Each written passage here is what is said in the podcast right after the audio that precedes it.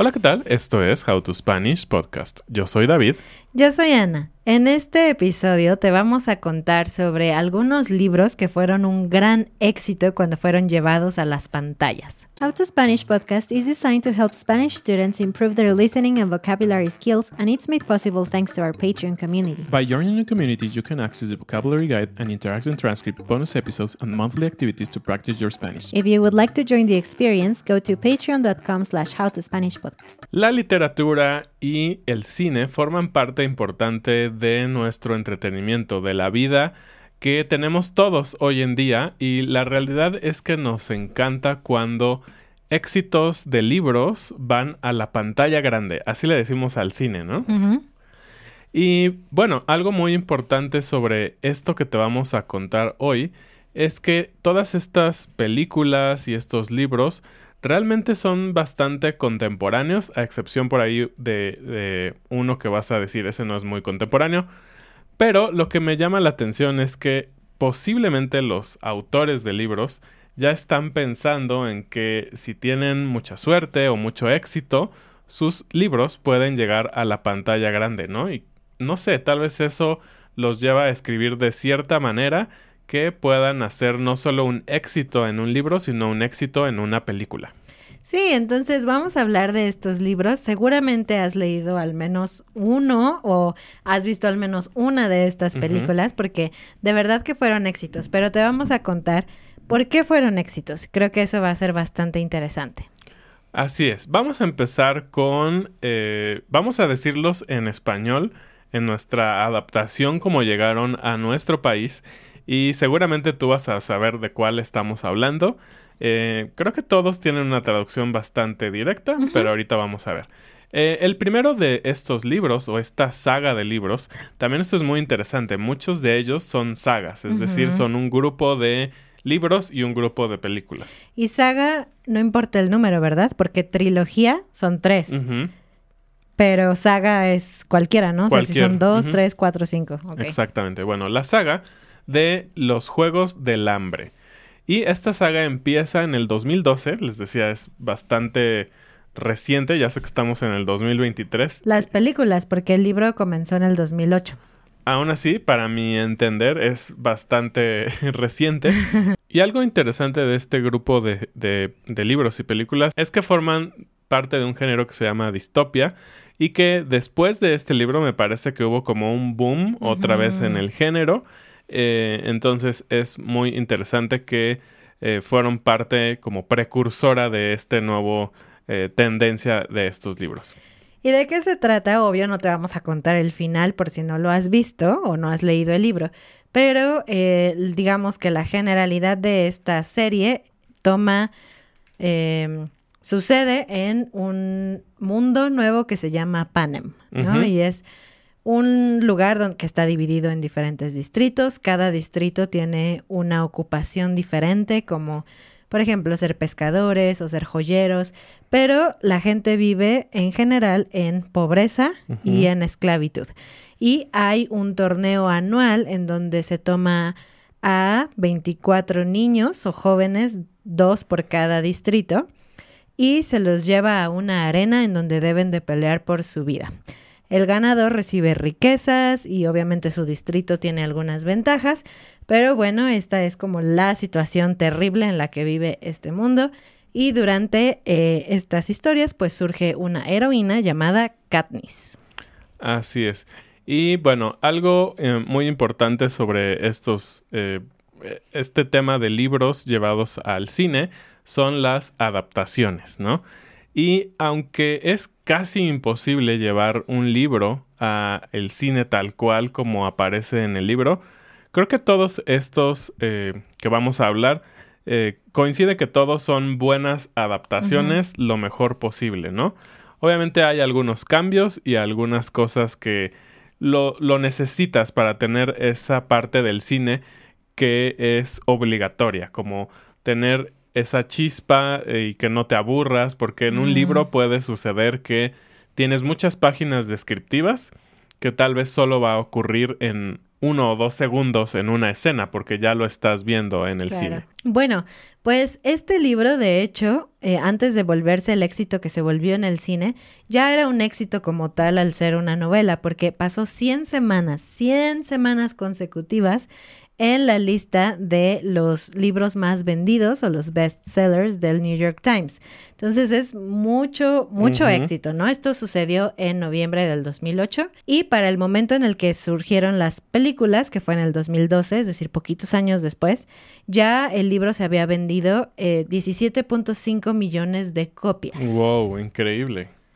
Y bueno, siguiendo un poquito con las estadísticas muy interesantes y números que a mí me encantan, eh, los, las películas de los Juegos del Hambre eh, realmente tuvieron un presupuesto pequeño. Ustedes saben, en el cine se gastan millones y millones para producir películas. Esta película tuvo un presupuesto relativamente pequeño, nada más 78 millones de dólares. Nada. Nada. Qué horror. Pero bueno, cuando lo comparas contra películas que salieron en ese periodo y que más o menos estaban buscando la misma audiencia, como Spider-Man, tuvo 230 millones de dólares. Mm. Los Avengers, de Avengers, 220 millones. Significa que 78 millones sí es bastante poco. Pero algo muy importante fue que después de que salió y que se hizo un éxito esta película, Nada más y nada menos lo que la película trajo a la casa productora fueron 694 millones. ¿Te puedes imaginar? Sí que fue una gran inversión para aquellos que decidieron creer en este proyecto. Y ya que te dijimos un poco de los números para que veas cómo de verdad este, esta adaptación fue un gran éxito, hablemos un poquito de por qué se cree que esta serie tuvo tanto éxito tanto en los libros como en la película. El primer punto que ya mencionamos es que la gente, los fans, consideraron que la adaptación era muy buena. Específicamente el personaje principal, Katniss, quien yo te dije, quien es una, pues una mujer es un, bueno, es joven, eh, muy poderosa, con, con mucha eh, necedad, con mucha fuerza de voluntad, muy valiente. Em, entonces es un personaje que a la gente le gusta, especialmente a las nuevas generaciones, se ven atraídos por un personaje así. Y a diferencia de muchas historias tal vez clásicas en que la mujer en, un, en una película de acción o de eh, cosas ah, relacionadas con guerra y todo esto es como la, digamos, la secundaria, la que es la mujer, la damisela que está esperando por el príncipe azul que la venga a rescatar y pelee contra los malos. Aquí es lo contrario. El personaje principal tiene una parte muy importante en su, no diríamos agresividad, pero sí combatividad. Eh, entonces eso lo hace diferente. Claro que lo pienso. De hecho, la damisela es la que salva al príncipe azul aquí. En este caso, sí. Muy bien. Otro, otro punto por el que se cree que esta serie tuvo tanto éxito es porque sucedió durante la liberación de otra saga que es Crepúsculo, así es como en español, en México le llamaron a Twilight, a esta historia sobre vampiros. Eh, justamente salió entre la parte 1 y la parte 2. Entonces, hubo un periodo en el que los fanáticos de esta otra historia, que es el mismo perfil. perfil de público joven que le gusta en estas novelas de ficción, etcétera, pues no tenían nada que leer y nada que ver y llegaron los Juegos del Hambre, entonces fue como el momento ideal. Y por último, también se cree que los temas que toma el los Juegos del Hambre son un poquito más importantes, van más allá de cosas muy básicas de las historias como lo que decíamos, príncipes, romances, caballos y guerra.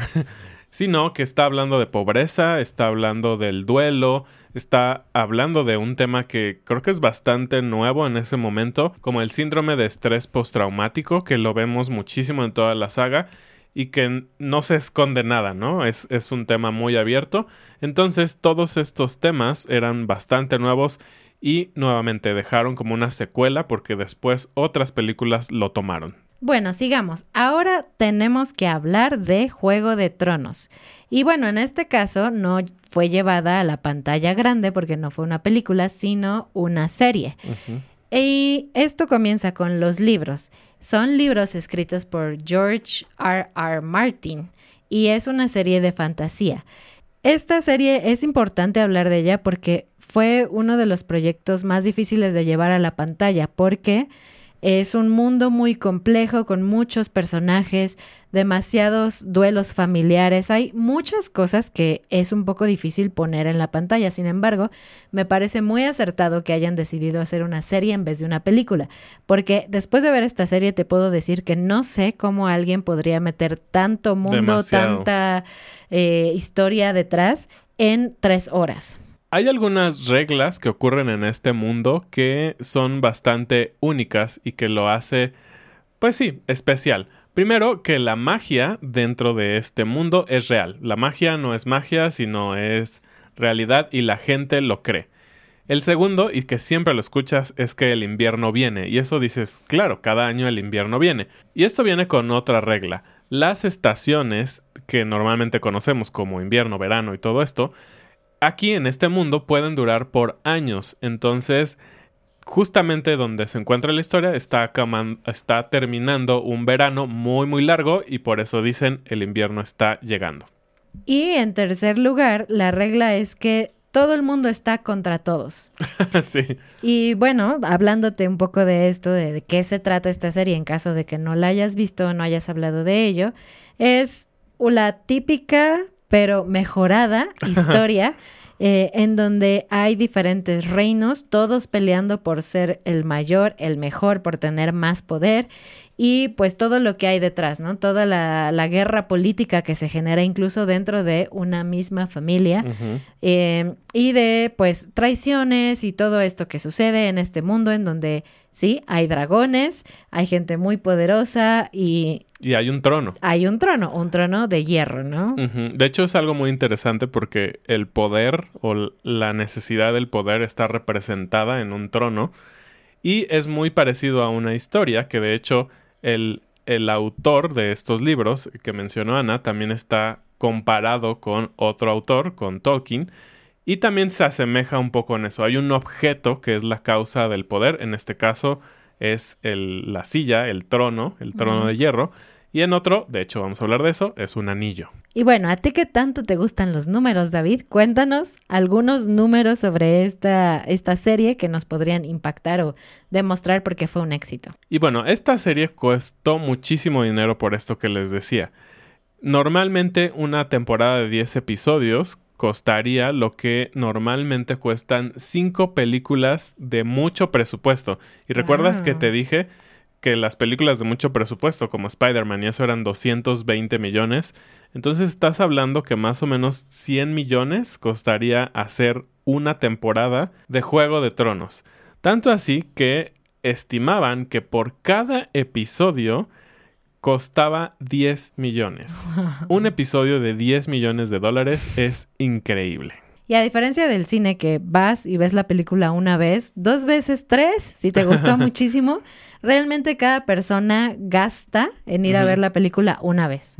Pero en, un, en una serie como esta, que es transmitida por HBO, que es un sistema, eh, un servicio de televisión de paga, eh, pues lo que tienes que pagar es una suscripción mensual, que como Netflix y cualquier otra cosa, eso ya te amarra a por lo menos pagar la cantidad de meses que vaya a durar la serie que te está gustando. Así que se genera dinero de una forma diferente que, una película. Sin embargo, este es uno de los de las series más pirateadas del mundo.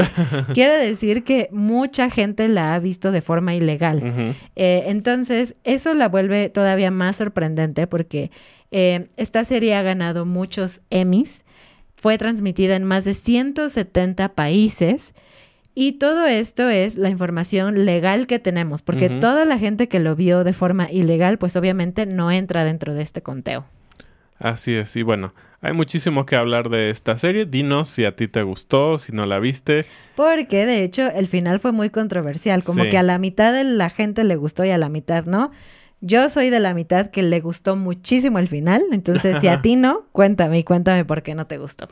Pero bueno, vamos avanzando y el siguiente es algo que ya les prometía y que también es muy popular tanto libros como películas y es El Señor de los Anillos de el escritor Tolkien. Y bueno, esta saga sin duda que ha sido también muy popular durante muchos años y se cree, por ejemplo, que algunas sagas podrían como que ir disminuyendo su popularidad, como el caso de los Juegos del Hambre, cuando ya la gente va a crecer y los nuevos niños tal vez no les va a importar tanto, pero El Señor de los Anillos se cree que es una serie que va a tener muchísima más consecuencia en muchas generaciones. Si no sabes de qué se trata, aunque yo creo que sí sabes, eh, habla de lo que sucede en la Tierra Media. Y es un mundo lleno de diferentes especies, de diferentes idiomas, con mucha historia. Cada uno tiene su propia historia. Hay enanos, hay hobbits, hay orcos, hay diferentes personajes de ese estilo. Pero el punto central es que hay algunos anillos de poder, pero especialmente la maldad se concentra en un solo anillo, en el anillo más poderoso que corrompe a cualquier persona que lo encuentre y que lo tenga. Entonces, la historia gira alrededor de esto, eh, la típica lucha entre el bien y el mal, representada por este objeto. Y bueno, aquí el director fue Peter Jackson y él realmente venía de hacer cosas un poco más pequeñas y pues realmente hacer un proyecto así de grande fue algo que no fue fácil para él. De hecho, él fue con esta casa productora que se llama Miramax, que seguramente la has leído por ahí en algunas películas. Y después de mucho estira y afloje, llegaron a que iba a ser dos películas, solo dos películas en lugar de tres. Como que no le encantó la cosa, en algún punto pelearon entre él y la casa productora y dijeron que lo iban a quitar y le iban a dar el proyecto a Quentin Tarantino, que también es muy popular en el mundo del cine. Finalmente, él se fue con otra productora que se llama New Line Cinema y ellos decidieron, está bien, vas a hacer los, las tres películas, pero con un presupuesto relativamente pequeño, ya que para tres películas. para tres películas, tú sabes cuánto duran cada película, como tres horas, solo entre comillas, 281 millones de dólares. Si lo ves contra Spider-Man, que costó 220 millones, una película, vaya que sí tuvieron que jugar mucho con el presupuesto y la verdad es que el resultado final es asombroso.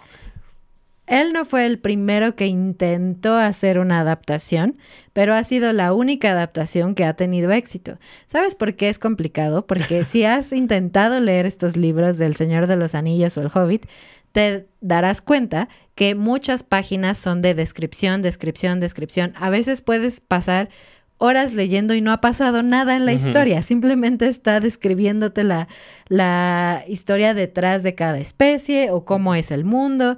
Entonces es bastante difícil este trabajo de ver estos libros, ser bastante fiel a, a la obra original, pero ser capaz de volverlos de tal manera que la acción sea suficiente para que no te aburras. Aún así, hay mucha gente que piensa que estas historias son demasiado largas y aburridas, pero la verdad es que sí son un éxito también.